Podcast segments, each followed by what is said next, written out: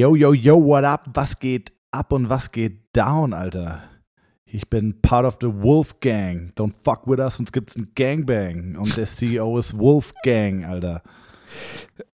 Ha? Ha? Das ist das bisschen Darmstadt crazy Hartrein-Projekt. Von Äh, Rödelheim ja. nach, da nach Darmstadt. Du passt besser auf. Ich kenne auch Typen in deinen, in deinen Stuttgart. Ich bin Erinner- ein bisschen aufgedreht, Wolfgang. Erinnerst du dich, als Moses Pelham Stefan Raab verprügelt hat? Hat er das? Ja, Stefan Raab hat sich irgendwie abfällig geäußert und haben sie sich bei irgendeiner Awardshow getroffen. Dann hat Moses Pelham ihn einfach eine geballert. Echt? Ja, kannst du dich nicht erinnern? Nee. Ja. Vielleicht kam Stefan Raab auch im Zusammenhang mit seinem Jochbeinbruch damals auf die Idee, diese Duschbrause zu erfinden, die den Kopf ausspart. Hast du das mal gesehen? Nein. Er hat eine Duschbrause erfunden, die, ähm, wo du dich reinstellen kannst, die ist quasi wie ein U geformt, wo du reingehen kannst und dann quasi die Schulterblätter nur nass werden, aber der Kopf aufwärts nicht. Das ist eine gute Idee. Ich habe heute übrigens gesehen bei dem bei unserer TWUP Fanpage, äh, wie das ich war also nochmal, wir nehmen montags auf und montags kommt die Folge jetzt online. Das heißt, jetzt haben noch nicht so viele Leute abgestimmt, aber es waren deutlich mehr Leute, die wohl mit dem Rücken zur Duschbrause stehen als mit dem Kopf. Und äh, an die ganzen Zuhörer möchte ich von ganzem Herzen sagen, äh, ihr Spinner dreht euch um, so, so duscht doch kein normaler Mensch.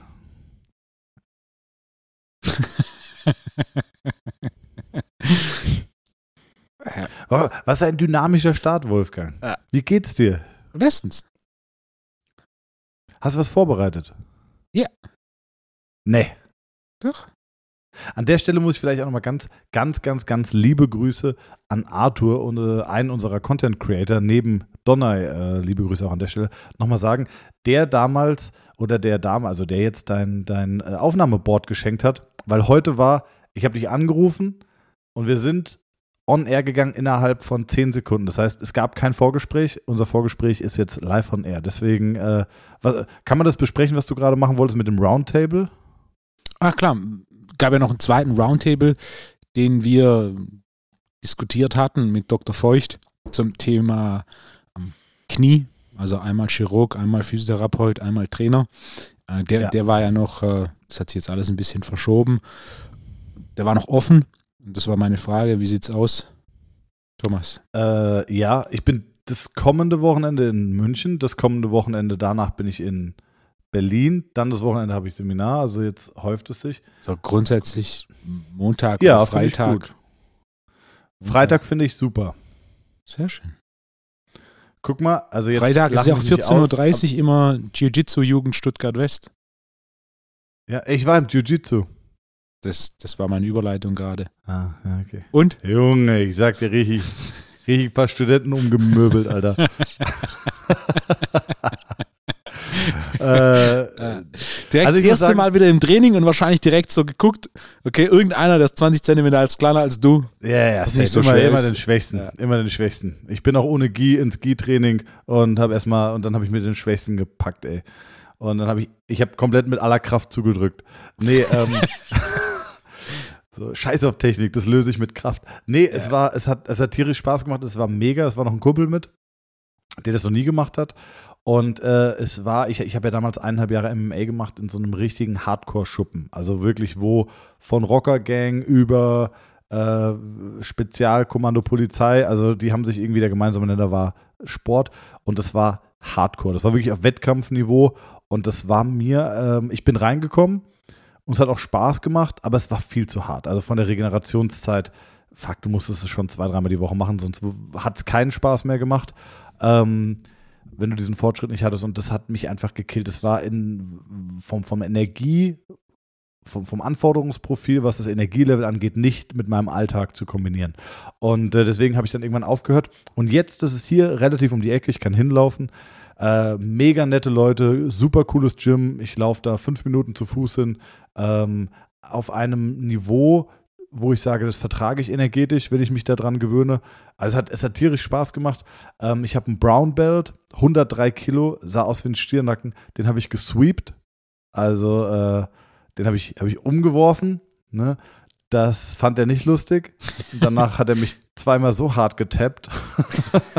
also dann musste ich, ich musste sofort aufgeben, weil er äh, ganz, ganz harte Sachen mit mir gemacht hat. Aber ich habe ein 103 Kilo Brown Belt äh, gesweept, Wolfgang. Und das. Das ist eine Ansage. Das fand ich auch nicht schlecht fürs erste Mal. Äh, und dann waren da noch so, war so ein Blue Belt. Äh, den habe ich auch äh, einige Probleme bereitet. Also es hat Spaß gemacht. Ich merke, dass, mein, dass ich schon körperlich äh, gute Voraussetzungen habe. Ich habe natürlich noch so das Basic Game drauf. Äh, ich kenne auch die Position, weiß, wie ich mich verteidige. Äh, ich, ja, ey, far away von, aber, aber es geht. Also es ist, es ist, es hat Spaß gemacht und ich überlege, ob ich jetzt morgen Abend gehe ins äh, No-Gi-Training. Aber was halt das Problem ist, ist, äh, wenn du eine Sportart anfängst, und vielleicht ist es auch ein ganz gutes Thema, wie organisiere ich mein Krafttraining, wenn ich wirklich eine Sportart mache, die mich fordert? Ne? Also es ist ein Ganzkörpertraining. Ähm, ich muss jetzt mein Training umstellen. Also ich äh, ja. schaffe es jetzt wahrscheinlich mit den Regenerationszeiten vom BJJ nur zweimal die Woche zu trainieren. Dann wäre natürlich eigentlich ein Ganzkörperplan ja. äh, das Effektivste. Habe ich aber nicht so Bock drauf, weil deswegen mache ich Oberkörper, Unterkörper. Ich weiß, es ist nicht so effektiv, aber ja, was sagst du dazu? Wenn du Oberkörper, Unterkörper machst, hast du einfach nur noch die, die Hälfte der, der Adaptionszyklen im Jahr. Ja, du, hast, du, du, hast auch nur noch einen Trainingsreiz pro Woche und optimalerweise hat man eigentlich zwei Trainingsreize pro Woche. Es gibt am Ende vom Tag drei Wege, Ganzkörpertraining zu strukturieren, ähm, was auch Teil meines Online-Modul A ist, ist für alle, die da ein bisschen tiefer reingehen. Ich glaube, die Vorlesung ist eine Stunde ja, für, für die, die ein bisschen tiefer gehen wollen. Ähm, einer der drei Wege ist, einen alternierenden Fokus zu legen. Das heißt, das ist ein Ganzkörperplan. Plan 1 und Plan 2 sind in Übungen identisch variieren jedoch im Volumen. Das heißt, Beispiel, du hast in Plan 1, das ist dein Bein-Ganzkörperplan, da hast du acht bis zehn Sätze für Beine und hinten raus fünf bis sechs Sätze für Oberkörper. Und dann Plan 2, da startest du mit Oberkörper, machst deine 10, 12 Sätze, 14 Sätze für Oberkörper, gefolgt von 4, 5, vielleicht je nach Übungswahl 6 Sätzen für Beine gleiche Übungen, das heißt, das Bewegungsmuster ist gleich, das heißt, innerhalb des Bewegungsmusters hast du den gleichen Reiz und damit doppelte Anzahl an Adaptionszyklen und auch die Intensität bleibt gleich. Also es ist nicht so, du machst im einen Plan irgendwie zwei bis vier Wiederholungen und im, im anderen Plan zwölf bis 15. Der, der Reiz ist zu weit auseinander. Das heißt, auch der Wiederholungsbereich bleibt gleich. Was eben gewechselt wird, ist die Position im Plan. Beinfokus, Bein zuerst, Oberkörperfokus, Oberkörper zuerst und die Anzahl der Sätze. So hast du ein bisschen dieses Gefühl eines Ganzkörperplans, ähm, das, oder das, den Ganzkörperplan in der Struktur, aber das Gefühl, dass du Oberkörper, Unterkörper splittest. So kannst du ein bisschen mehr Fokus auf Oberkörper legen, ein bisschen mehr auf Unterkörper, ja, aber okay. hast halt trotzdem dieses Frequenzding drin. Ja, geil. Okay, das, ja. ja da könnte ich mich drauf einlassen.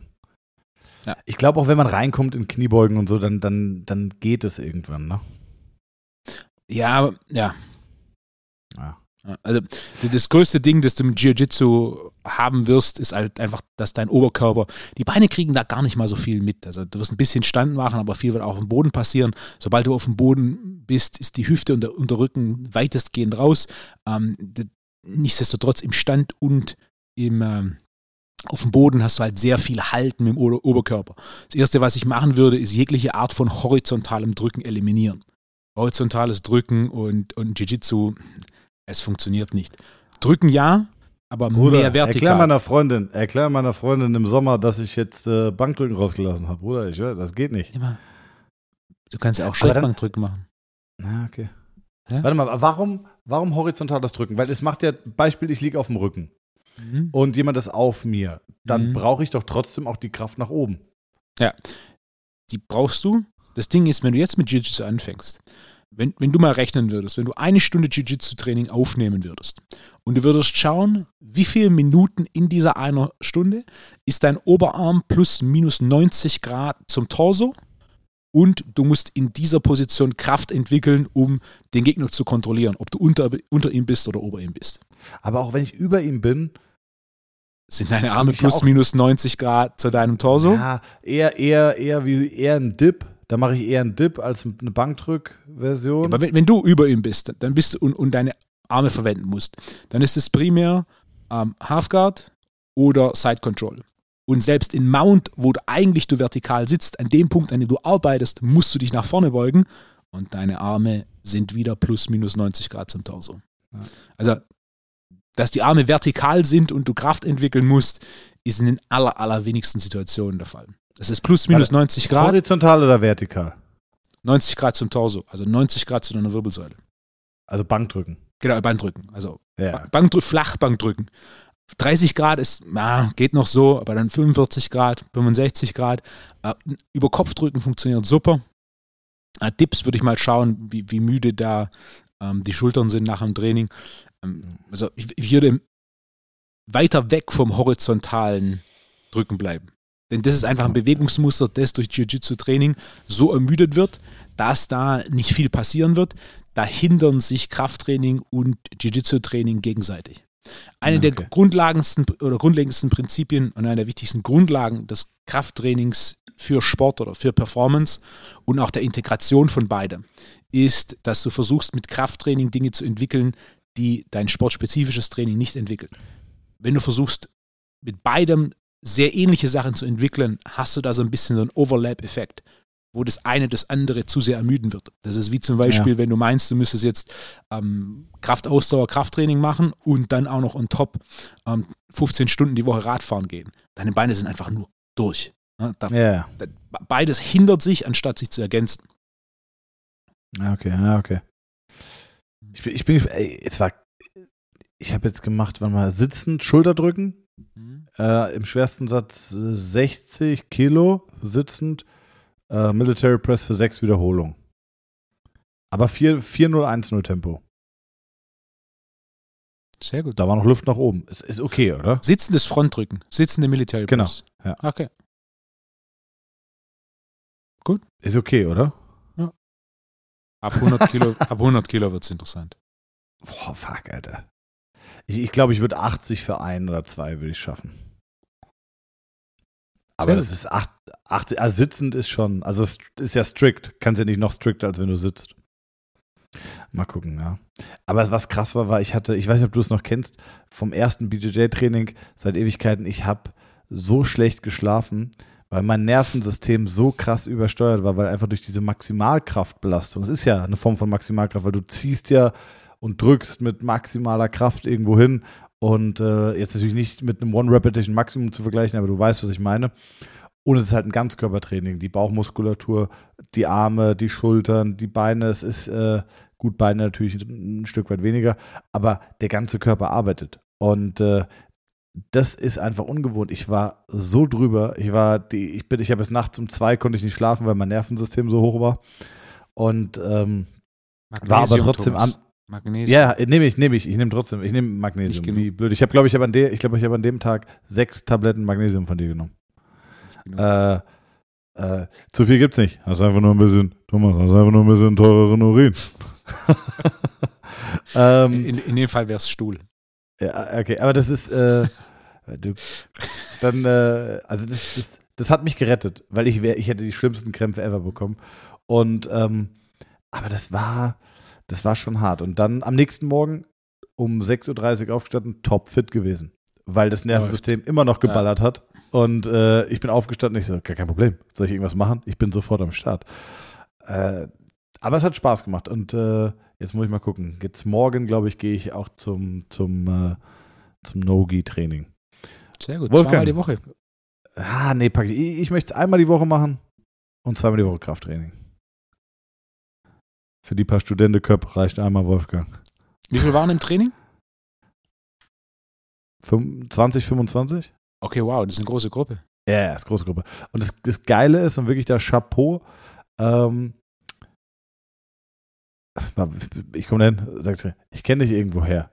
Ich so, echt? Ah, ich, irgendwie kommst du mir bekannt vor. Dann, 20 Minuten später sagt er, bist du nicht dieser Therapeut? so, ja, ja, ja. So, fuck, ich habe gehofft, dass mich keiner kennt, dass ich, äh, weil das ist immer, das klingt jetzt so dumm, aber das ist in Sportvereinen echt anstrengend, weil dann, wenn sich das rumspricht, kommen ganz viele und fragen immer nach Problemen. Das ist, ähm, ist, äh, ist ein bisschen anstrengend. Das soll jetzt nicht überheblich klingen oder so, ich höre mir das auch gerne an, aber irgendwann willst du auch abschalten und willst einfach mal so Freizeit haben. Deswegen, äh, nee, aber ganz total nette Gruppe und das Coole ist, das ist ein gemeinnütziger Verein.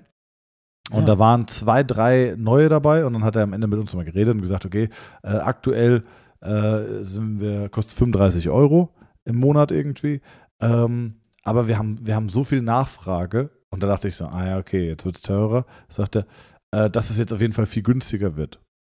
Weil die einfach ein gemeinnütziger Verein sind. Die Ja. versuchen nicht zu wirtschaften. Denkt man, ja, wahrscheinlich wird es so 28, 27 Euro. Fand, fand ich krass. Und äh, super nett, alle total. Und das ist, ähm, ich finde, bei so, einem, bei so einem Kampfsport ist es auch, dass du, ja, dass du eine Gruppe mit einem gewissen Niveau hast. Also, dass die, da will keiner dem anderen wehtun. Äh, Jeder will hart trainieren, aber keiner will den anderen verletzen. Und äh, ja, also sehr, sehr coole Gruppe. Ich bin total happy und äh, werde auf jeden Fall wieder hingehen. Genau. Wolfgang, was haben wir auf der Liste? Was hast du auf der Liste? Ich habe ganz, ich hab Relativkraft. ganz, ja, Relativkraft. Ich habe ganz viel auf meiner Liste. Fang du mal an mit Relativkraft. Die Frage zum Thema Relativkraft kam jetzt regelmäßig. Was ist Relativkraft? Wie würdest du es beschreiben, Thomas?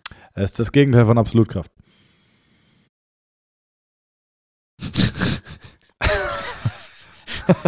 You can't hate the physics. You can't hate on the physics. Ja, weil, okay. Warum das Gegenteil? Hä? Warum das Gegenteil?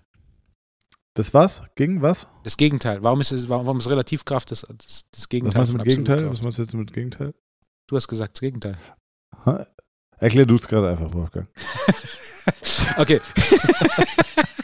ich dachte, äh, Ja, hast lange gebraucht. vielleicht machst du da, vielleicht machst du da einen, einen kleinen guten Punkt. Ähm,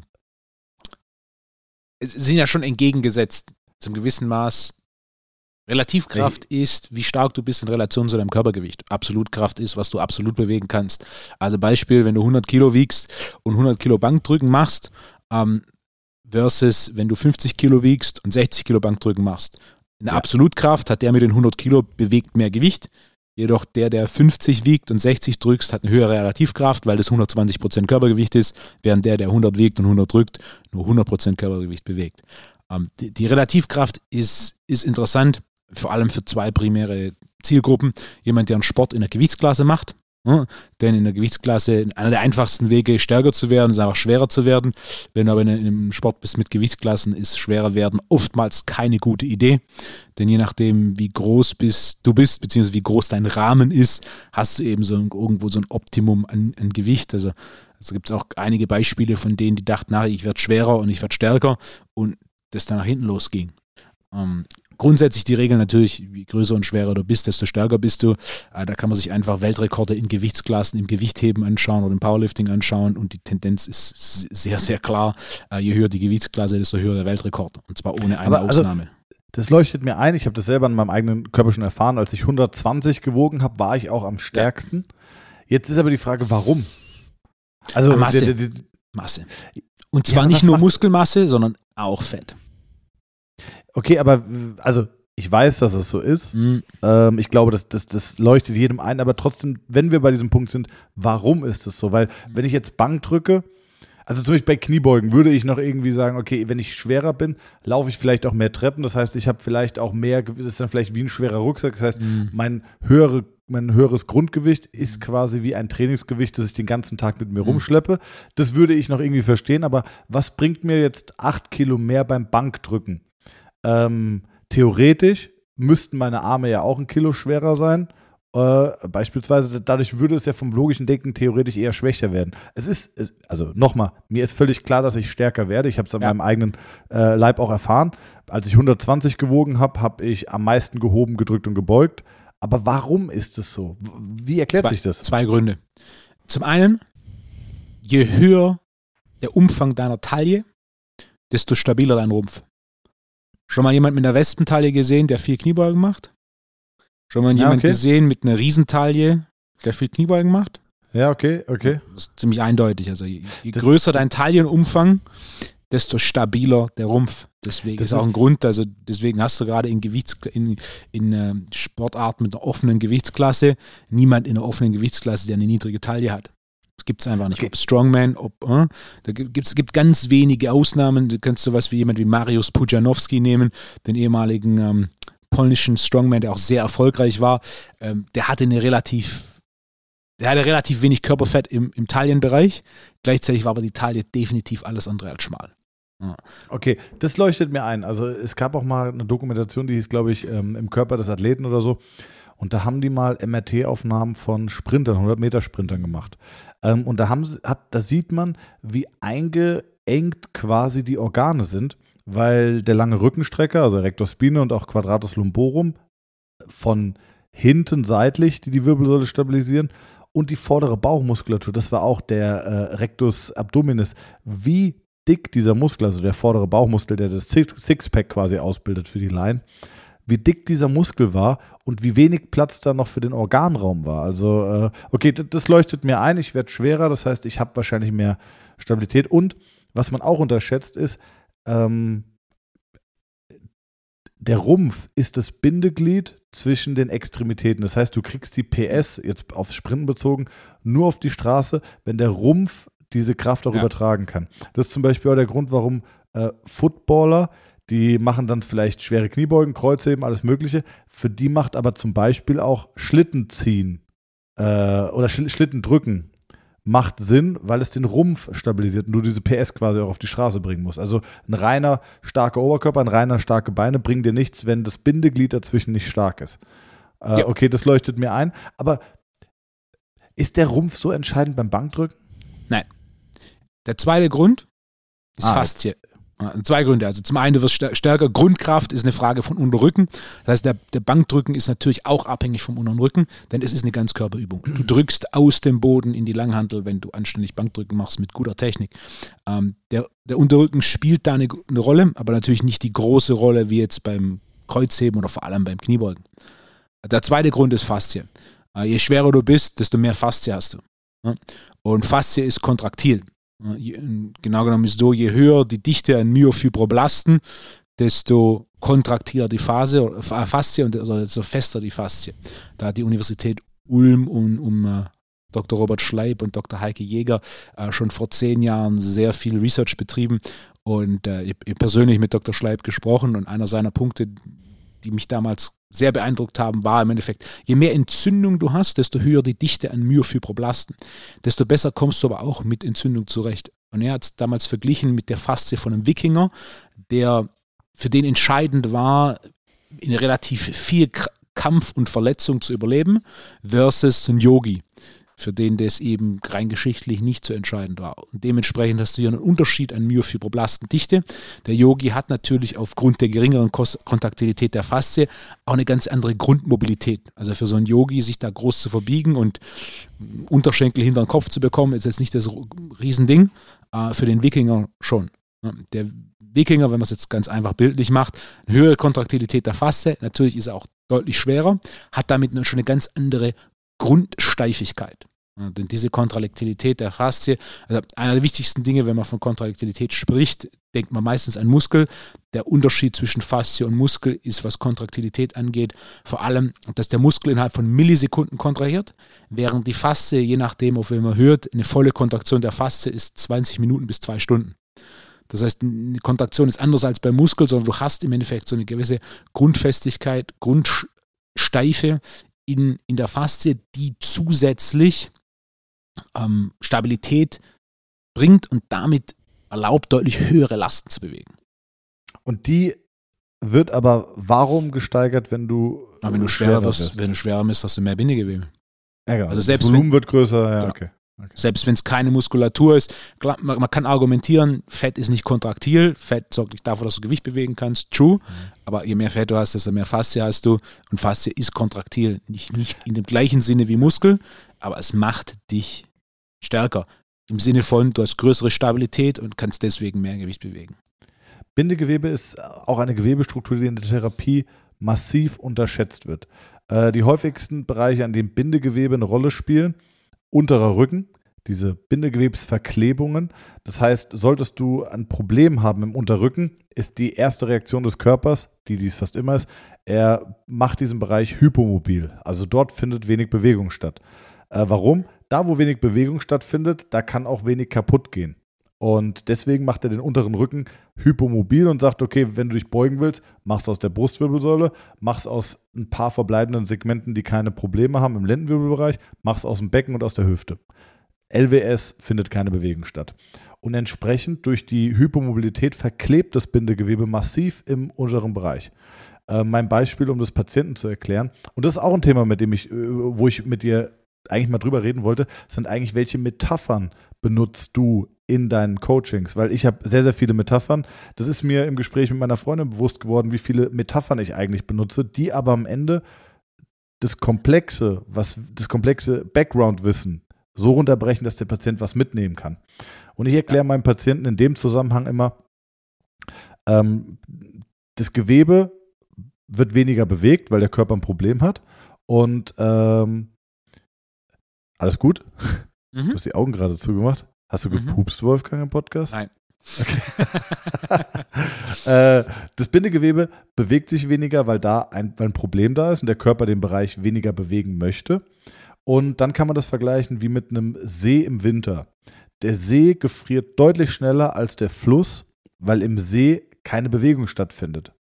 Ähm, und der Fluss, da bewegt sich das Wasser, der gefriert nicht so schnell. Und genauso ist es auch mit dem Bindegewebe. Und das verstehen die Patienten dann sehr, sehr schnell. Und äh, für einen Therapeuten ist es wichtig, alle Strukturen zu behandeln. Muskulatur, Gewebe, Bindegewebe in all seinen Formen, Schichten und Tiefen, äh, Gelenke und natürlich auch Organe, Nerven, alles Mögliche.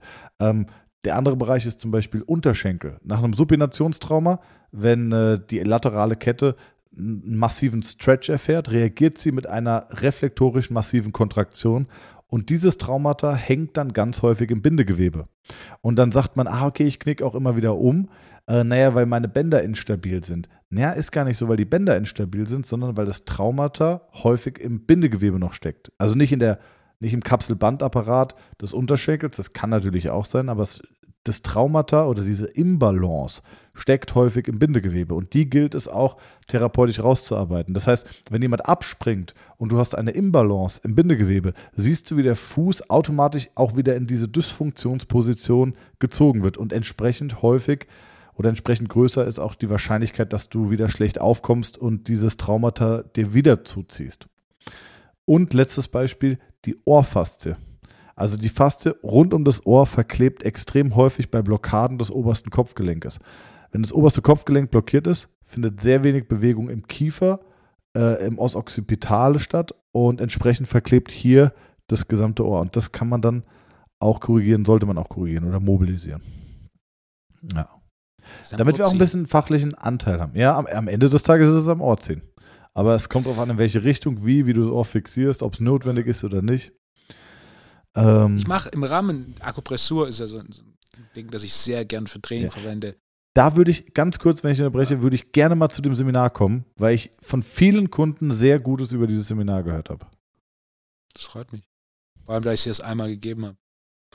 Ähm, hatte ich lange auf der Liste, war so ein Ding, so muss ich irgendwann machen, muss ich irgendwann machen. Ich zeige es immer, bei Modul 5 zeige ich einzelne Sachen. Ähm, primär am Ohr, weil das halt im Trainingsbereich am, am einfachsten zugänglich ist. Ähm, habe dann jetzt aber ein ja, separates Seminar. Jetzt ist im April. Wann im April? Ich gucke jetzt. Es müsste Freitag, 1. April sein. Ey, ich habe Donnerstag, Mittwoch müsste Gewichtsheben sein. Donnerstag müsste YPSI-Tool sein. Freitag, Ey, ich habe Freitag frei. Samstag Neurotransmitter. Ich habe Samstag, Son Samstag, Sonntag habe ich Seminar. Freitag habe ich frei. Ich habe am 31. Geburtstag, Wolfgang. Ich weiß. Ah ja. vielleicht wäre das ja. am 29. Ja, vielleicht wäre das ja. Äh, muss ich, muss mal, ah, jetzt muss ich mal eintragen, eigentlich. Das mache ich später. Ähm, ähm, vielleicht an den Zuhörer der TWUP Fanpage ganz kurzen Reminder an der Stelle. Bitte mir schreiben via Insta Wolfgangs Geburtstag am 29.03. in meinen Kalender eintragen, weil ich kann es gerade nicht, weil ich meine Tastatur nicht connected habe. Lange Geschichte. Wolfgang, soll ich da vorbeikommen am 1.? Das würde mich interessieren. Akupressur. Außer, ja, vielleicht feiere ich am Donnerstag auf Freitag rein, könnte auch sein. Solltest du nicht machen. Ja, hast recht, wegen Seminar Samstag, Sonntag. Warum sollte ich da nicht reinfeiern? Dann, dann wäre deine Informationsaufnahme am Freitag massiv limitiert. Ja, okay. Da könnte ich dir aber das, das neue Nootropic empfehlen, das ich letztes Wochenende released habe.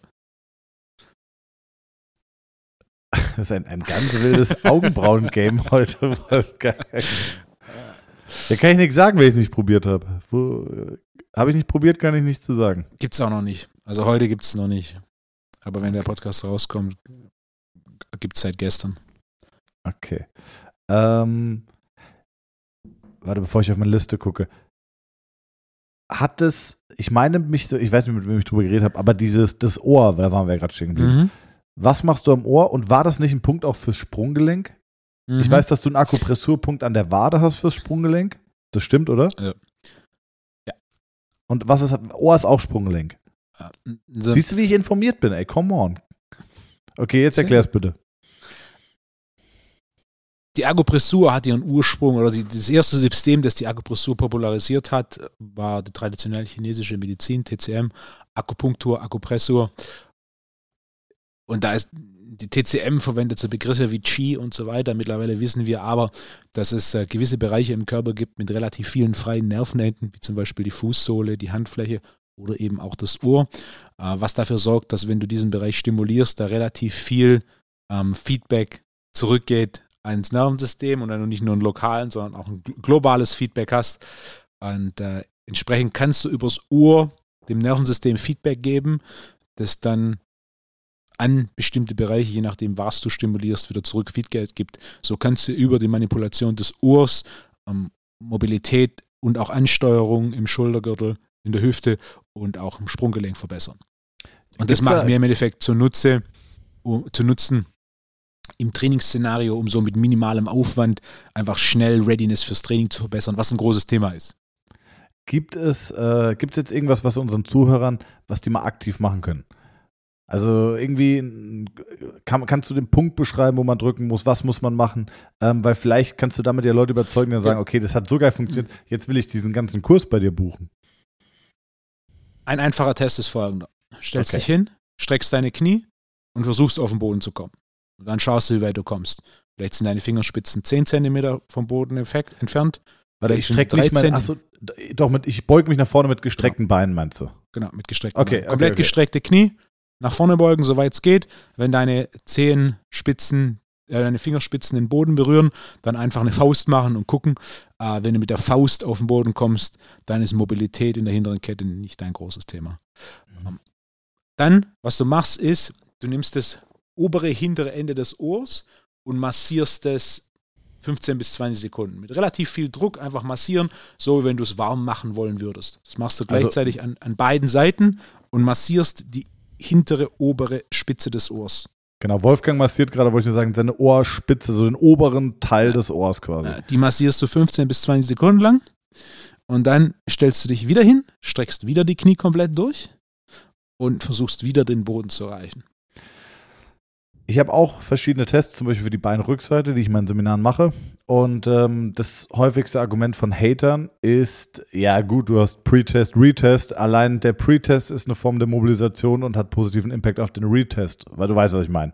Mhm. Ähm, was ich dann mache, ist, ich suche mir jemanden, der eine auffällige Hypertonie auf der Beinrückseite hat, also auf den Issues, und mache so einen Straight Leg Race Test und zeige, okay, der kommt bis 40 Grad, 50 Grad. So, und dann sage ich, tut mir jetzt total leid, aber für die Gruppe muss ich jetzt das ein paar Mal zeigen. Also ich mache dann den Test noch dreimal. Und es ist ja jedes Mal eine Mobilisation, trotzdem geht es nicht weiter. Dann drücke ich ihm ein bisschen auf der Schulter rum oder ich massiere ihm so ein bisschen den Bauch oder ich reibe ihm mal mit der Faust auf dem Brustbein rum, einfach um gewisse mechanische Reize zu setzen, um zu zeigen, ey, bei jemandem, der ein Problem hat, hat es keinen Impact. Und ich mache diesen Test dann zehnmal. Es gibt keinen Unterschied. Danach mache ich die die spezifische Mobilisation oder die spezifische Corrective Exercise für das Problem und et voilà, ist, ist die Mobilität da. Und der Patient erfährt das auch, jeder kann das sehen und das ist einer aus der Gruppe, das ist jetzt kein Schauspieler von mir und dann frage ich und und er so, ja fuck, es ist weg, die Spannung. Und es ist äh, mit eins, zwei Handgriffen und ähm, das ist total geil, weil das ist, äh, genau, es ist kein, es ist kein, kein, kein, ja, also kein, kein Zauber. Jetzt wäre meine Frage, kann ich mich nach vorne beugen, den Abstand messen mhm. und kann das drei, zwei, drei, vier, fünf Mal machen, dann am Ohr reiben und habe ich dann immer noch den Effekt? Ja. Ey, Thomas Sch Sch Schamaunbrecht. Ja, ey, oh, ey, ist auch ein Punkt auf meiner äh, Dings. Ähm, also, was ich mir in letzter Zeit von Kollegen häufig anhören musste, kannst du dir nicht vorstellen. Ähm, ich kann es leider im Podcast nicht erzählen, welche Sportler, äh, es gibt jetzt bald ein sehr, sehr großes sportliches weltweites Event und da kommen sehr viele Sportler auch her. Ähm, das Problem ist, dass sehr viele Sportler auch, naja, ich, ich will es gar nicht weiter ausführen, sonst gibt es nur Ärger für verschiedene Leute. Aber ähm, ja, also, naja, irgendwann muss ich mal ein Buch schreiben, aber es ist, es ist wirklich Wahnsinn. Es ist ein eigenes Thema für sich.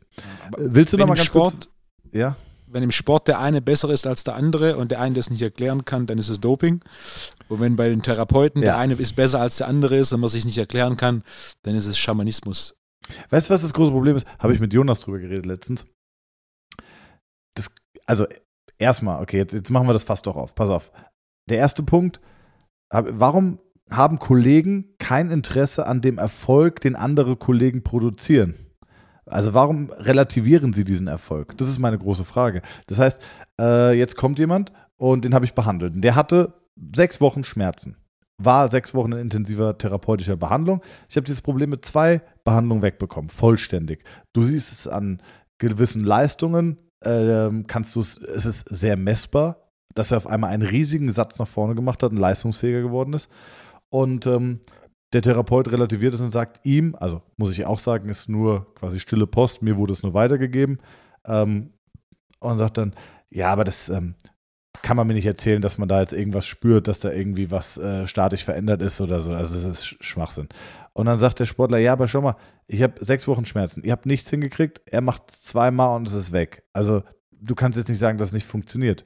Und was ich mich frage ist, warum interessiert es den Therapeuten nicht, was ich getan habe? Das ist die große Frage. Also ich bin manche bis heute oder so. alle? Nee, also manche, ja manche, viele oder alle. Nee, ich habe jetzt zum Beispiel einen Fußballer, den behandle ich, den habe ich super geholfen. Und da hat dann der Therapeut äh, von dem Fußballer gesagt, hey, kann ich mitkommen und kann ich mal zuschauen, was, äh, was du machst. Akzeptiere ich nicht, das tut mir total leid, aber ich habe auch geschrieben, ey, finde ich super, dass dein Therapeut Interesse Ja. hat.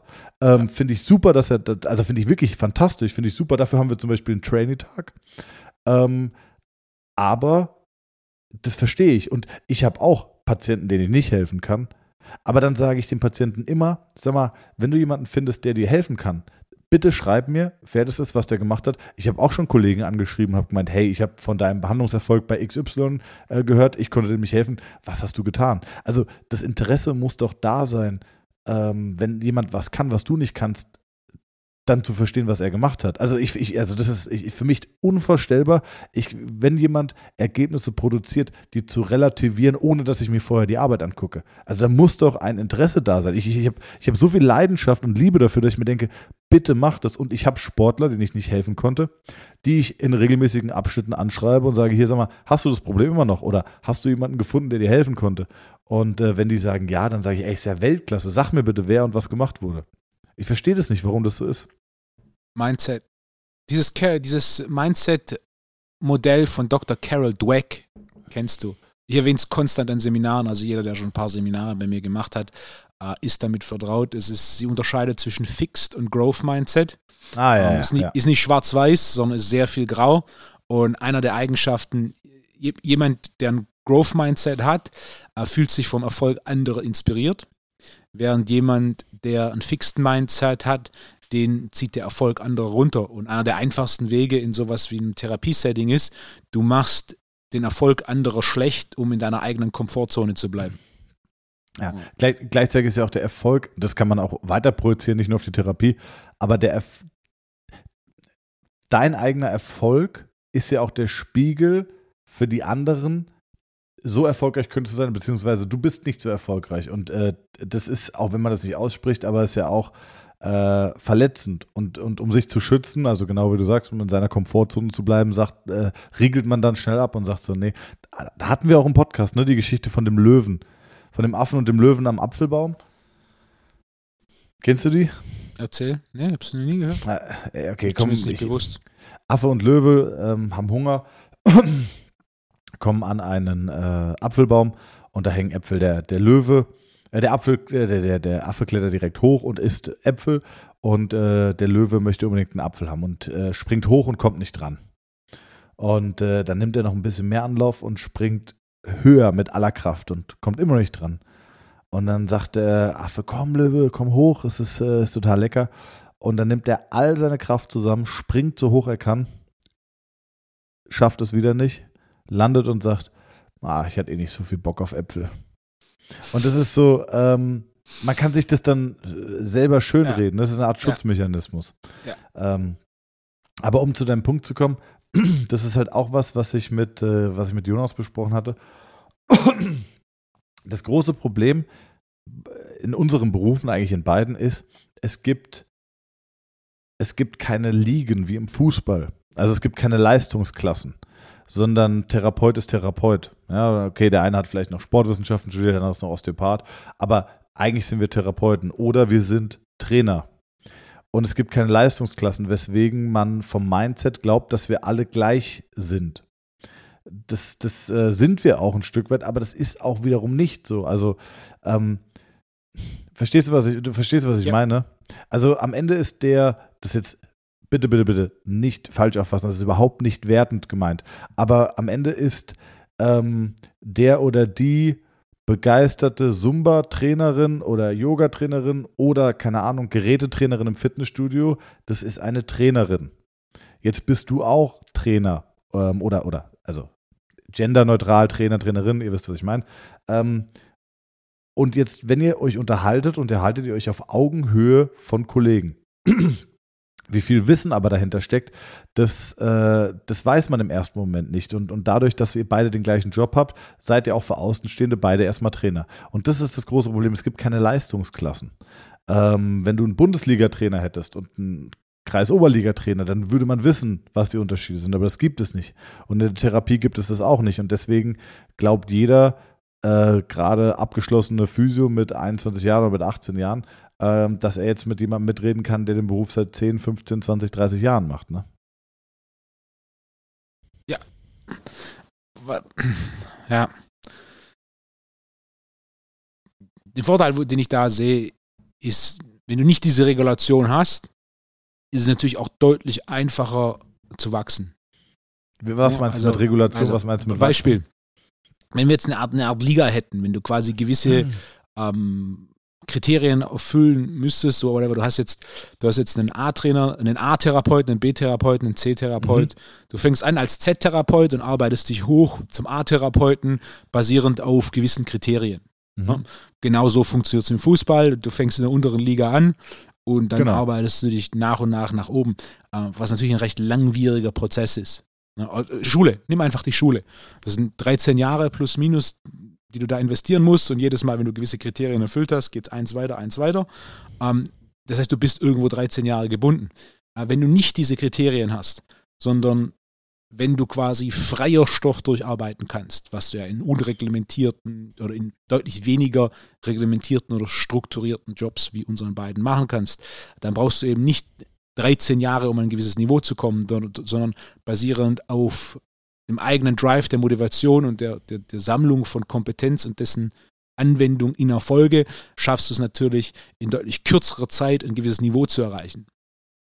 Was ich meine, du brauchst jetzt nicht, du kannst mit Anfang 30 ein, yeah. ein sehr erfolgreicher und erfahrener ähm, Physiotherapeut sein.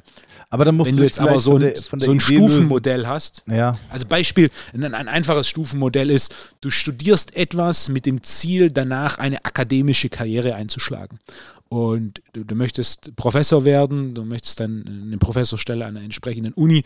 Das geht mit wenigen Ausnahmen einfach nur so, dass du zuerst einen wissenschaftlichen Mitarbeiter wirst oder einen Job hast und dich dann hocharbeitest, im Regelfall an irgendeiner kleinen Universität und, und, und dann das weitergeht und irgendwann jetzt, bist du dann Mitte 50 und hast dann die, wenn du wirklich gut warst und entsprechend veröffentlicht hast, ähm, hast dann irgendwann mit Mitte 50 einen, einen Job ähm, als Professor an einer entsprechenden Uni. Äh, während, wenn das jetzt quasi als Beispiel, du bist nicht wissenschaftlicher Mitarbeiter, das ist ein MBA-Programm, du bist whatever, 30, hast ein erfolgreiches Unternehmen, dann kannst du auch an die Uni gehen und, und dort Vorlesungen halten mit 30, was natürlich als Professor einfach nicht passieren wird. Genau. Also, mit, Aber also, denkt man gibt, nicht ja, in, diesem, ich weiß. in diesem akademischen, sondern du kannst ja auch als Fußballer, jetzt hat bei Bayern München ein 16-jähriger Bundesliga-Debüt gefeiert. Das heißt, der ist jetzt nicht, also man müsste das jetzt nicht, ich, ich, ich finde auch nicht, dass man das einführen muss. Mein Punkt war nur, dass es auch in einem Beruf, in dem es keine Leistungsklassen gibt, am Ende doch Leistungsklassen und Leistungsunterschiede gibt. Ähm, bei Bayern auch, also man, man sollte das nicht irgendwie zeitlich reglementieren und sagen, weil ich weiß noch einmal, ich habe in München einmal die schlechteste Pizza meines Lebens gegessen. Die war so schlecht, dass ich wirklich da angerufen habe und gesagt habe, Leute, sorry, es war mit Abstand die schlechteste Pizza, die ich je gegessen habe. Ähm, und normalerweise würde ich es abwinken, aber das war unfassbar. Und dann hat der Kerl gesagt so, äh, nee, ich habe gemeint, ja, also ich habe es sehr freundlich ausgedrückt und habe gesagt, ja, ey, die Pizza, die war nicht mal durchgebacken, der Belag ist runtergefallen, sie war kalt. Und dann sagt er, ja, ich backe seit 20 Jahren Pizza. Und habe ich gedacht, nee, aber es ist ja kein Qualitätsmerkmal, weil du was 20 Jahre ja. machst, heißt es nicht, dass du es gut machst, ähm, sondern wenn du was gut machst, heißt es, dass du was gut machst. Und äh, naja, ich habe ja auch schon komplett den Faden wieder verloren. Äh, ja, so relativ krass. Um, wir sind, wir sind, wir sind ja. wild abgekommen auch, oder? Ja. ja. Äh, Wahnsinn, wie, wie heute. Soll, soll uns noch mal einer sagen, dass es keine fachlichen Inhalte gibt in diesem Podcast? ähm, sollen wir mit Relativkraft weitermachen oder sollen ah, wir. Ja. Okay, also. Vielleicht ganz kurz ein häufiges Thema, was ich immer wieder gefragt werde, und die Fra Frage verweise ich dann einfach immer an Schreib Wolfgang an.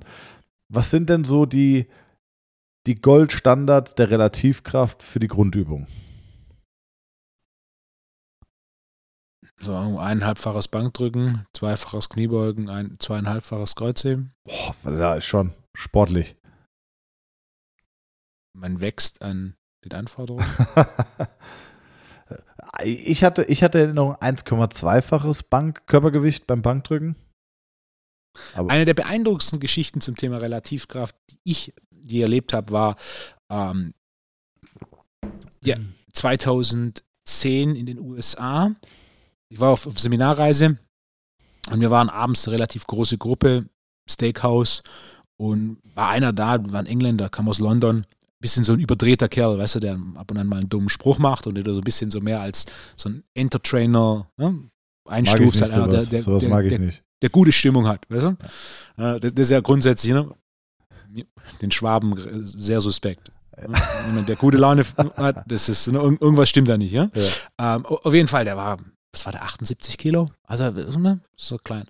Und wir sind im Warte, äh, Wartebereich dieses Steakhouses. Ähm, Texas Roadhouse hieß dieses Steakhouse. War ich schwer beeindruckt. Das war das erste Mal so amerikanisches Steakhouse, wo du quasi so eine, so eine Metzgertheke im Eingangsbereich hast, wo einzelne Steaks liegen mit Nummer drauf und du quasi dann schon beim Warten, du kannst ganz normal à la carte bestellen oder du kannst halt beim Warten quasi dir dein Steak aussuchen mit so einer Nummer und dann ist so ein Abreißzettel, dann geben die die Nummer und dann wird quasi dieses Steak für dich gebraten.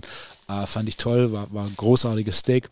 Ähm, da war ein Mädel dabei, ähm, und der junge Mann hat, was hat die gewogen? 70 Kilo. Und der junge Mann hat die auf den Rücken genommen, hat ein Bein angehoben, nach vorne ausgestreckt und einen Pistol Squat gemacht. What? Ja. Mit 70 Kilo auf dem Rücken. Und ich war so, ich dachte, ich sehe nicht richtig. Und äh, nach ein paar kurzen Rückfragen kam raus, dass der auch über 300 Kilo Kreuzheben gemacht hat. 3,15, wenn ich mich richtig erinnere. Also war irgendwie seine 78 Kilo, war kein Meter 80, war jetzt also ne, so, so, in Jeans und, und Jacke, war kalt. Ähm, Jeans und Jacke war jetzt so, ne, du hättest jetzt nie erwartet. Hatte einfach vierfaches Körpergewicht Kreuzheben. Krass. Und hat einfach mit 70 Kilo auf dem Rücken, also so Huckepack-mäßig, hinten drauf, komm, mach einen, Split, mach einen Pistol Squat. Da war ich so, wow. Und das ist, das ist Relativkraft par, par excellence. Also für Gewichtheber auf Elite-Niveau, vierfaches Körpergewicht Kreuzheben ist jetzt nicht so weit weg. Ähm, Powerlifting natürlich genauso, da gibt es sogar Fälle, die halt irgendwie fünffaches Körpergewicht ähm, Kniebeuge machen, Powerlifting Kniebeuge. Ähm, es war das erste Mal so, als ich sowas live gesehen habe, wo ich mir einfach nur dachte, wow. Krass. Ja, Wahnsinn. Was sind, jetzt haben wir die Goldstandards der Grundübung geklärt. Aber du arbeitest ja auch immer ganz gerne noch mit Relativkraft bei, bei Verhältnis, also, also, zu Verhältnisübungen so. Wenn du 100 Kilo Bank drückst, welche Übungen musst du dann auch noch ähm, ungefähr, also weißt du, was ich meine? Wie viel musst du dann Schulter Ja. drücken, Nacken Ja. drücken? Ja. Machen wir mal Bankdrücken. Welche Übungen haben einen relevanten Bezug zu Bankdrücken? Nacken drücken. Ja, es ist so. Wenn du eineinhalbfaches Körpergewicht Bank drückst, solltest du einfaches Körpergewicht Nacken drücken. Boah. Als einfaches Beispiel. Also von diesen Verhältnissen verwende ich sehr, sehr viele ähm, im Programmdesign-Alltag, denn diese Verhältnisse ermöglichen äh, ein, ein sehr individuelles, zielorientiertes Programmdesign. Also das, das ist, wenn wir das andere Beispiel aufgreifen mit, mit der Schule, wo du einfach Kriterien erfüllst, ein Jahr nach dem anderen. Äh, genau dieses Spiel treibe ich auch im Programmdesign, nur eben, dass ich hier zeitlich nicht limitiert bin, sondern dass ich basierend auf deinem Fortschritt dich weiterentwickeln kann im Programmdesign. Das heißt, wenn du um Kriterium X zu erfüllen vier Monate brauchst, brauchst du vier Monate. Der nächste braucht einen Monat, der nächste braucht acht Monate. Das heißt, ich, ich arbeite mit, mit so Benchmarks, die mir erlauben, Übungen zu wählen und zu schauen, okay, welche Verhältnisse passen, welche Verhältnisse sind off.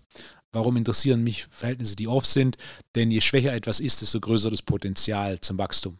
Äh, Je stärker etwas ist in Relation, desto geringer das Potenzial zum Wachstum. Das ist relativ einfach. hm? Also ich muss sagen, ich habe nur durch dich auch mit Nackendrücken angefangen äh, und durch meine Freundin. Und ähm, Das ist nicht gut für die Schultern, ich wäre vorsichtig. ja, aber das ist kein Problem. Wenn du zum Beispiel, wenn du zum Beispiel mit einer Kettlebell Nackendrücken im Ausfallschritt machst, dann läuft wieder. Ähm, können sich aber auch Schlacken bilden. Was sind eigentlich Schlacken, Wolfgang? Was für Schlacken, ey? Äh, äh, Abf Abfallprodukte. Ja. Ähm, Nackendrücken war ich unfassbar schwach am Anfang und bin dann auch stärker geworden. Ich habe Nackendrücken 60 Kilo gemacht. Ja, Ist gut. 60 Kilo sitzend. Ja, ist okay. Damit bist du in der Top 1% der Männer. Wirklich? Ja, mit Sicherheit. Sogar, ein- also, wahrscheinlich Top 0,1%. Geil. Das ist Mit Sicherheit ein Top 0,1%. Geil. Ah, Da musst du ein T-Shirt machen, wo drauf steht 0,1%. Ey, du hast, mir, du hast mir das äh, Ypsi-T-Shirt geschickt. hab ich. Ja? Haben sie ja wahrscheinlich. ja. Thanks. Haben sie, hat, haben sie eigentlich eine Frage? Ja? Ah, sehr gut. Frage. Warte ganz gut. Ah, das T-Shirt passt mir. Ist gut. Ich ziehe es gern zum Training Großartig. an. Was für eine Größe? Äh, XXL. Gut. Ja. Was fragt denn Hamza diese Woche? Hamza fragt, in welchem Land auf der Welt leben mehr Einwohner außerhalb des Landes als innerhalb des Landes? Okay, warte. Also erstmal möchte ich fragen, wie hat Hamza verkraftet, dass ich die Frage letzte Woche direkt wusste? Ich glaube, Hamza hat die Folge heute noch gar nicht gehört und Ah. weiß gar nicht, dass du das, dieses Jahr so stark angefangen hast. Danke, danke Wolfgang. Ähm, welches Land auf der Welt hat mehr Einwohner, die außerhalb des Landes leben, als innerhalb des Landes? Okay. Mhm. Warte, warte. Ah, da kann man drauf kommen. Da kann man drauf kommen. Warte mal, warte mal. Ähm, was könnte mir da einfallen? Da könnte mir einfallen, vielleicht sowas wie der Vatikan, der vielleicht viele Abgeordnete hat, die dann außerhalb des Landes leben, könnte ich mir vorstellen. Äh, ich könnte mir auch noch irgendwie ähm, Israel könnte ich mir noch vorstellen.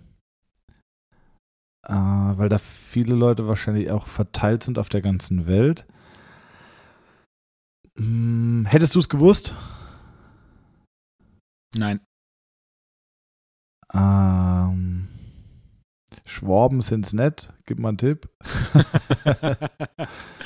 Äh, warte mal ganz kurz, lass mal kurz überlegen. Warte, ja, was ist denn, was ist denn, wo, wo leben denn viele Leute außerhalb des Landes? es ist ein europäisches Land. Ist der Es- Tipp.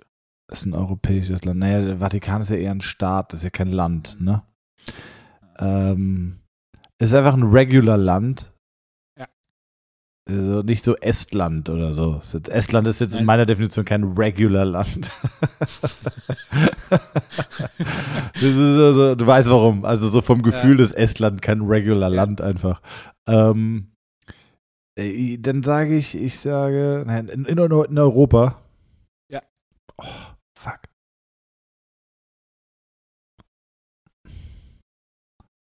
Das muss ja ein kleines Land sein. Relativ klein.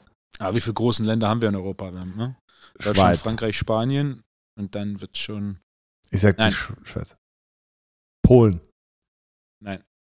Komm, Polen sind auch, die sind alle arbeiten hier, die Polen. nee, was, was ist es? Kroatien. Ah, ja. Ja. Stimmt. Kroatien hat mich schon immer schwer beeindruckt, weil Kroatien hat ungefähr 8 Millionen Einwohner und hat trotzdem fantastische Sportler gehabt. Wenn du überlegst, die haben fantastische Tennisspieler mal gehabt, haben Ja. fantastische Fußballer gehabt und die sind Handball, Basketball. Handball, Basketball, genau. Und wenn du dir überlegst, die haben, Kroatien hat roundabout 8 Millionen Einwohner, vielleicht mittlerweile ein bisschen mehr. Und du überlegst ja, okay, du hast ja äh, Alte, du hast sehr Junge, dann hast du Frauen, also alle mit Frauen, Männern, bleibt schon mal 50, bleiben nur 4 Millionen übrig. Dann hast du äh, Alte, Junge, äh, Kranke, Behinderte, weiß ich nicht. Ähm, wie viele Leute machen wirklich Sport? Und aus dieser kleinen Population eine so große Menge an fantastischen Talenten und Sportlern rauszubringen, ist, ist Wahnsinn. Also finde ich, äh, fand ich schon immer sehr, sehr schwer beeindruckend. Kroatien, beste, bestes Land. Ja, ah, Pustime, Pustime, sage ich immer, Pustime. Weißt du, was heißt? Ja. Pustime, Wolfo. Das heißt, lass mich in Ruhe. ja, äh, ja Ja, Kroatien, siehst du? Ja, gut, haben sie. Das ist für eine Aber Vatikan hätte, hätte keinen Sinn gemacht, ne? Ah, Die, kleinen, die kleinen Staaten war mein erster Gedanke, aber dann war auch wieder mein so ein Ding, so, so Bürger eines kleinen Staates leben meistens in diesem sehr kleinen Staat aufgrund der Vorteile. Also so Liechtenstein, Luxemburg waren so Gedanken. Also es muss irgendwas relativ Kleines sein. Und Was es gibt's muss da für Vorteile? Sein, was Liechtenstein, Luxemburg. Das war ein Witz. Hm. ähm, ähm, ja, aber ich hätte gedacht, so mit Abgeordneten, die dann vielleicht so. Ja, aber da muss ja schon was zusammenkommen, dass da außerhalb wohnen. Ja. Ja. Hm. In- Interessant. Hm. Ich habe noch eine Frage an dich, Wolfgang. Hm. Und zwar. Ich habe zwei Fragen noch. Ich fange mal an mit der einen. Ah, jetzt habe ich noch ein paar, paar Punkte, die wir noch kurz zum Ende abarbeiten. Wo, Punkt wo ist eigentlich Jonas fragt? Ja. Herr Jonas, kann ich dir erzählen, mit dem habe ich gestern trainiert. Und dann sage ich so, und was trainierst du heute? dann sagt er, ah, ich, ich mache heute so, ich mache heute Belohnungstraining. Guck, ist tatsächlich ein Punkt auf meiner Liste. Guck, ich weiß nicht, ob du das sehen kannst. Da Belo Ja. Belohnungstraining. Ich. Ich sage, was ist denn Belohnungstraining? Sagt er, naja, ich habe schon die Woche alles gemacht, was ich machen wollte. Und jetzt trainiere ich einmal mehr, deswegen ist das so Belohnungstraining. Ich mache nur das, worauf ich Lust habe. Und ich ich frage mal den Wolfgang, was der von Belohnungstraining hält. Wolfgang, was hältst du von Belohnungstraining? Das ist ein Armtag. Das ist ein Eigentlich schon, ne? Ja. Der hat da irgendwelche sinnlosen Ausfallschritte mit Gewichten gemacht. Hat sich richtig, richtig quer gedacht beim Training. Also es hätte nicht, es ist, Jonas, ich sag's dir, es hätte nicht sein gemusst. Du hättest einfach Arme machen können. Geil. Seitheben noch ein bisschen. Das ist Ähm. Polohemd auch spannend, ne? Was sagst du? Das ist Polohemd auch spannend. Ja, genau. Ähm, Punkt Nummer eins, Frozen Shoulder. Ich gebe mal ein Update. Ich hatte ja damals aufgerufen, weil ich kein Konzept zu Frozen Shoulder hatte. Es hatte sich tatsächlich, ich kriege sehr viel Reaktion immer auf, auf Aufrufe. Das finde ich super. Vielen Dank an die Community. Bei Frozen Shoulder wurde es dann schon rar, weil ich aber auch nur Konzepte hören wollte und nicht einfach, ähm, ja, äh, probier mal den Muskel zu entspannen, sondern wirklich, wer hat reproduzierbare Konzepte oder reproduzierbare Ergebnisse mit Frozen Shoulder. Einer hat sich gemeldet ähm, und das hat wirklich gut funktioniert. Also ich hatte ähm, eine Frozen Shoulder. Ich glaube, ich habe zwei Monate, zwei Monate, zweieinhalb Monate völlig erfolglos dran rumgedoktert, alles Mögliche probiert. Nichts hat funktioniert. Dann probiert dieses Konzept zu implementieren. Innerhalb von sieben Behandlungen habe ich den Arm von 100 Grad Flexion in der Schulter, also das heißt kurz über 90 Grad, bis fast ganz nach oben bekommen in sieben oder acht Behandlungen. Und das fun funktioniert unfassbar gut. Also, wenn ihr eine Frozen Shoulder habt und kommt aus der Rhein-Main-Region, ich nehme nicht mehr wirklich viele Patienten an, außer geile und spannende Fälle, die immer, dann schreibt mir mal. Ich würde gerne in nächster Zeit mal ein, zwei Frozen Shoulders noch behandeln und gucken, ob das auch äh, reproduzierbar funktioniert. Genau. Äh, das zum Frozen Shoulder Update. Das nächste. Äh, der muskuläre Steigbügel, Wolfgang. Sagt dir das was? Das ist der am, am, am Unterschenkel ist es äh, der Fibularis longus Muskel. Ähm, ursprünglich Peroneus longus, der wurde dann irgendwann mal äh, umbenannt. Und der Tibialis anterior. Diese beiden Mhm. Muskeln bilden den muskulären Steigbügel, weil der aussieht wie ein Steigbügel beim Pferd. Jetzt habe ich aber geguckt und habe, ich habe mich sehr lange jetzt äh, heute und gestern damit auseinandergesetzt, ähm, also generell Unterschenkel, Fuß, und habe gesehen, dass in gewissen Literaturen auch der Tibialis posterior zum Steigbügel zugezogen wird. Was eigentlich auch mehr Sinn macht, weil vom Verlauf vom Tibialis posterior, der zieht mehr unten drunter und bildet mit dem Fibularis longus einen Steigbügel. Aber in der, man findet häufig einen, äh, auch den Tibialis anterior. Wenn du googelst, muskulärer Steigbügel, wird immer Tibialis anterior mit Fibularis longus vorgeschlagen. Ich habe aber auch Lektüre gefunden, wo Tibialis posterior mit Fibularis steht. Ähm, Frage an die Community. Was ist die Antwort? Was, was, was wisst ihr dazu? Schreibt es mir gerne auf Instagram, es würde mich sehr interessieren. Ich finde Tibialis, ich kenne Tibialis anterior, kenne ich. Fibularis, äh, Tibialis posterior würde von der Anatomie mehr Sinn machen.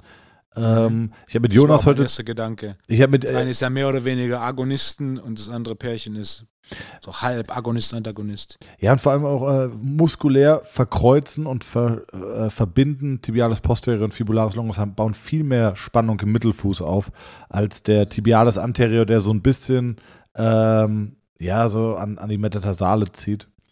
Schreibt mir gerne mal dazu. Jonas hat gemeint, das eine ist, äh, er meint sich erinnern zu können, das eine wäre ein äh, wäre ein funktioneller Steigbügel und das andere wäre ein äh, anatomischer Steigbügel. Ich glaube, so war die Definition. Aber schreibt mir gerne, nehmt da, da mal Bezug. Das würde mich interessieren. Und letzte Frage, Wolfgang. Äh, Cortisol- und Melatonin-Haushalt ist im Ungleichgewicht. Oder sollen wir, sagst du, das ist ein großes Thema und wir nehmen es in die nächste Folge? Das ist ein großes Thema. Das ist ein schönes Thema. Ne, Wolfgang, weil ich mich auch kümmere. Ich, ich freue mich so, ich freue mich so über den Schnack mit dir. Ich kümmere mich. Ich habe hier richtig Liste. Ich habe auch noch zwei Filmempfehlungen. Willst du, willst du die erste Filmempfehlung heute noch hören? Ja. ich habe mich gerade gefragt, wie, wie, ob du eine, eine, Viertelmillion investieren möchtest. So lange hast du gerade überlegt. ob du eine Filmempfehlung hören möchtest, gehst du da in dich wie so ein Priester aus dem Vatikan. Ähm, Don't Look Up ist Ich jetzt wollte gerade sagen, aber nicht diesen Leonardo DiCaprio. ja, der ist super, der ist sehr gut. Sehr gut. Ich habe den Trailer schon ein paar Mal gesehen, fand ich sehr unterhaltend. Ah, Filme passen leider aktuell nicht so in mein Konzept, aber der wurde mir jetzt schon so oft vorgeschlagen. Ist äh, fantastisch. Mehrere Leute haben Ja. Sehr unterhaltsam. Ja? Ja, sehr gesellschaftskritisch. Äh, schlägt genau in diese Kerbe eigentlich äh, von ähm, unserer heutigen Zeit. Ähm, sehr gesellschaftskritisch. Ich glaube, die Präsidentin ist natürlich sehr in Anlehnung an Donald Trump. Und gesellschaftskritisch, lustig, gut zu gucken, entertaining und auch ohne die Gesellschaftskritik immer noch lustig und gut anzuschauen. Wobei die Meinungen da komplett auseinandergehen. Also die einen feiern ihn und die anderen sagen, na, völlig überbewertet, das ist ein Schrottfilm. Ich fand ihn sehr gut. Äh, Don't Look Up. Wahrscheinlich jetzt schon, wenn die Folge rauskommt, kein krasser Geheimtipp mehr. Ähm, aber den kann man sich auf jeden Fall angucken, weil ich freue mich immer über Filmempfehlungen, wenn ich eine bekomme. Und nächste Woche, schreibe ich jetzt auch noch auf, ah, Relativkraft haben wir die zweite weg. Filmempfehlung. Jetzt ist- bin ich schon interessiert an der zweiten Okay, Filmempfehlung. äh, I Care a Lot. I Care a Lot gibt, gibt es bei Netflix. Ist ein Film, da spielt dieser Kleine mit von Game of Thrones, dieser Kleinwüchsige. Game of Thrones habe ich nie gesehen. Ja, Genauso wie Entourage ich nie gesehen habe. Entourage habe ich auch nicht gesehen. Game, äh, Game of Thrones wurde ich gezwungen. Es hat mich entertained. Ich bin sehr schlecht mit Namen. Ich habe bis zum Ende der sechsten Staffel konnte ich die Namen nicht. Und war dann immer so, wer kämpft jetzt, wer greift wen an? Das muss ich mir mal erklären lassen. Ähm, das sind für mich unnütze Informationen, die ich ausblende. Das ist Äh. Nur, Ich habe Lupin zu Ende geschaut. Hast du Lupin?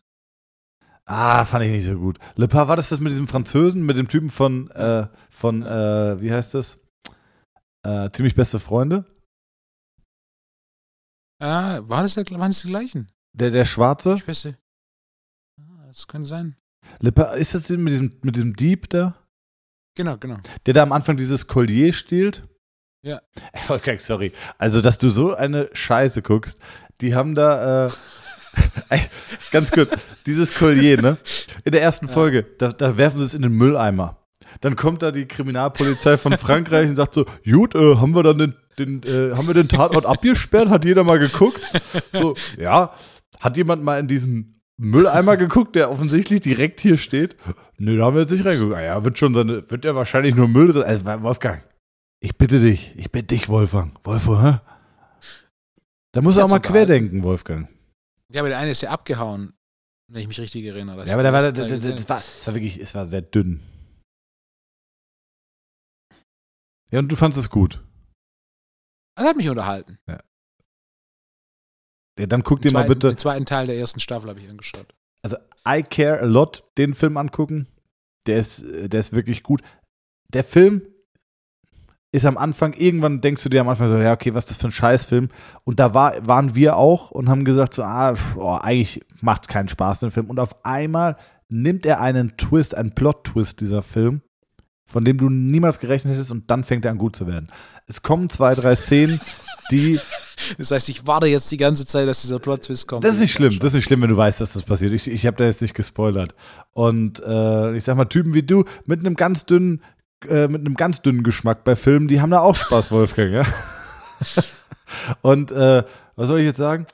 Und da sind auch zwei, drei unlogische Szenen. Ich störe mich ja an so unlogischen Szenen in Filmen, wie du gemerkt hast, mit dem Collier im Mülleimer und keiner guckt da rein. Aber wenn man über die hinweg guckt, manche Aber Leute da ja. reinzugucken macht ja auch keinen Sinn, wenn der Dieb abgehauen ist. Geht Ja, ja keiner davon aus, dass wenn der Dieb abhaut, das Diebesgut noch da ist. Ja, aber, Und der ist ja auch abgehauen mit einem gefälschten Collier, von dem er dachte, es wäre das Richtige.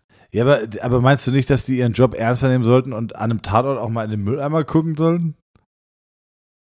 Ja, aber nicht, wenn man davon ausgeht, dass, dass das Diebesgut geklaut ist. Wolfgang, Also, Wolfgang, du bist. aus meiner Sicht wäre es unlogisch, davon auszugehen, dass das Diebesgut da bleibt, wenn Und- der Dieb abhaut. Und deswegen sind wir zwei auch Dulli-Therapeuten und Trainer, aber die richtigen Profiler, äh, die sollten in den Mülleimer gucken, wenn der am Tatort steht.